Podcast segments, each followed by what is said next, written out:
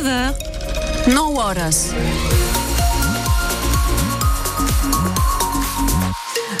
Mélanie, sur les Pyrénées-Orientales, c'est un week-end agréable. Oui, c'est ce matin qu'il faut sortir si on veut voir euh, le soleil, grand soleil avant euh, que le ciel se voile dans l'après-midi. Côté température, euh, ben, c'est assez frais aujourd'hui, un peu plus frais que qu'hier. On a en moyenne 10-11 degrés partout sur le département pour la maximale, y compris en montagne. La tramontagne qui est inexistante aujourd'hui et demain, ben, les températures qui grimpent, ce sera un redout. C'est la fin d'une longue bataille devant les tribunaux, Mélanie. Un feuilleton juridique long de 7 ans, celui de l'extension de la carrière de Sals.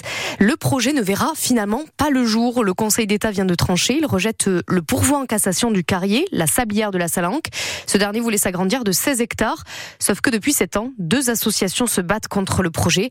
C'est donc le soulagement pour Arnaud Gazagnol, le président de Mieux Vivre à Sals, association de riverains.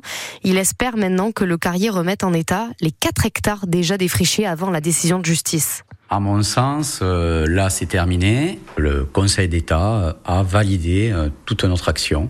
Donc, je pense qu'il serait de bon ton de la part de Sablière de la Salanque de reconnaître ses erreurs et donc euh, de remettre en l'état, tout simplement ce qu'ils ont fait, c'est qu'ils ont, sans attendre les résultats de la justice, tout enlevé, toute cette partie qui permet à, la vie de, se développer. Ils exploitent, c'est pas d'aujourd'hui, ils exploitent des carrières, et le contrat de carrière, quand il vient d'exploitation à échéance, il y a euh, remise en état.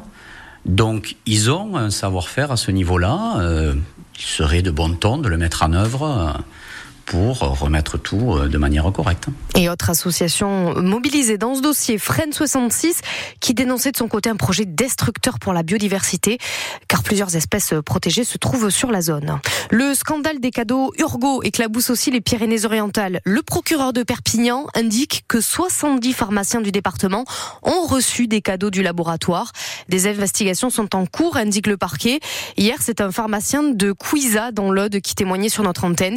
Il a écopé de 20 000 euros d'amende pour avoir accepté des cadeaux de plus en plus luxueux jusqu'à des montres hors de prix de la part du commercial d'Urgo et ce en échange de l'abandon des promotions à l'achat des produits Urgo. 8 000 pharmaciens sont visés en France dans cette affaire, dont l'ancienne ministre de la Santé Agnès Firmin-Lebaudot. Les syndicats d'enseignants vont debout. Après les propos de la nouvelle ministre, cette fois de l'éducation, Amélie Oudéa-Castera, qui a tenté de se justifier euh, sur le choix d'établissement privé pour ses trois enfants. Elle explique qu'elle et son mari étaient frustrés de voir les absences des profs pas assez remplacés dans le public. La faute aux politiques des derniers gouvernements, répliquent les syndicats qui estiment les propos stigmatisants pour les enseignants. L'école privée Stanislas de Paris qui est également sous le feu des critiques après une enquête de Mediapart qui explique que certains professeurs prônent des valeurs ultra conservatrices, notamment l'avortement et l'homosexualité qui y sont dénoncés. Un gros accident hier dans l'après-midi sur la pénétrante en sortant de Perpignan. Trois voitures impliquées, c'était juste avant la sortie de Saint-Estève. Une seule personne a été blessée euh, dans ce carambolage. Elle a été transportée à l'hôpital. Ça a provoqué euh, dans la zone de longs bouchons hein, pendant un moment. Il a fallu mettre en place euh, d'ailleurs une déviation. Une nouveauté à Perpignan, vous pourrez acheter un vélo ou trottinette en libre service, le louer et gagner de l'argent. Ouais, c'est l'entreprise Pony qui gère les nouvelles euh, trottinettes électriques violettes et bleu turquoise euh, qu'il propose. Elle va aussi euh, mettre en service bientôt des vélos électriques biplace. Et nouveauté donc, les deux pourront bientôt s'acheter, pas pour votre usage, mais pour celui des autres Perpignanais. Vous, vous pouvez récupérer des gains sur chaque trajet. C'est ce qu'explique Guillaume Leroux. Il est de l'entreprise Pony. Une fois que vous l'avez euh, acheté, il est à vous, physiquement. Hein. c'est vraiment votre vélo, votre trottinette avec son numéro d'identification. Vous pouvez lui donner un nom, euh, vous choisissez aussi son genre, vous pouvez suivre ses petites aventures. Et donc, chaque fois que votre trottinette ou votre vélo fait un trajet, vous récupérez un certain pourcentage du revenu. Et nous, on va faire la maintenance et la réparation. Après, l'idée, évidemment, c'est pas forcément d'acheter euh, une pony pour votre utilisation perso, c'est plutôt le fait de se dire que vous vous engagez avec nous dans la transition des mobilités à Perpignan. Et aussi cette idée de responsabilité économique. Si vous voulez, à chaque fois qu'un trajet sera fait à Perpignan, vous avez une partie du revenu qui va à un habitant. Et vous n'avez pas euh, une fuite euh, totale des bénéfices. Non, ça reste dans la ville. Prenez la trottinette, c'est celle de votre voisin, il faut en prendre soin. Alors le système, il sera mis en place dans les prochaines semaines. Par contre, c'est un sacré investissement. Hein. Je vous vois, Michel, vous, ah vous étiez intéressé. Alors, faut compter 1290 ah euros pour acheter une trottinette électrique et même 2490 euros pour un vélo biplace. Voilà, je, suis, je suis calmée. Comme l'USAP d'ailleurs, calmée aussi. Fin de l'aventure pour l'USAP en Challenge Cup. Ah ouais, élimination hier euh, de la compétition, hein, défaite 25 à 3 sur le terrain des Ospreys au Pays de Galles.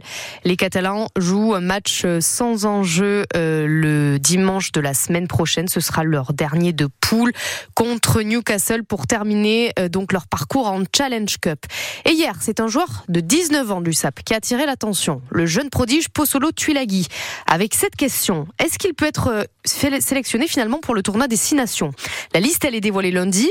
Le joueur est pressenti, sauf que sa sélection a fait débat hier parce que Posolo Tuilagi, il est né au Samoa et il n'a pas de passeport français, Cyril Manière.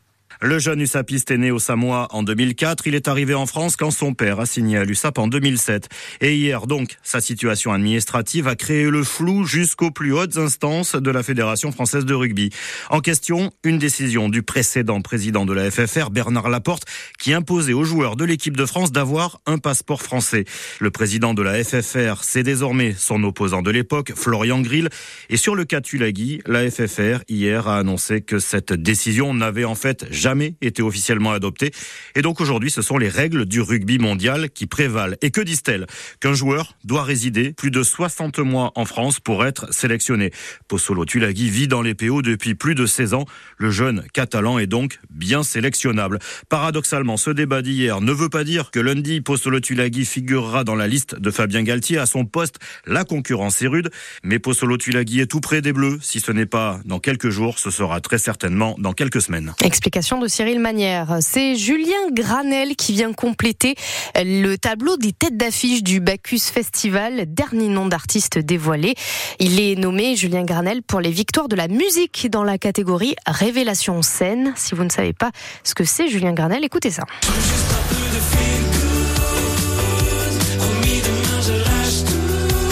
la bonne Feel Good. Julien Granel qui sera aux côtés de Charlotte Cardin et Louise Attaque le jeudi 6 juin. Ça fait du bien un petit peu de feel good.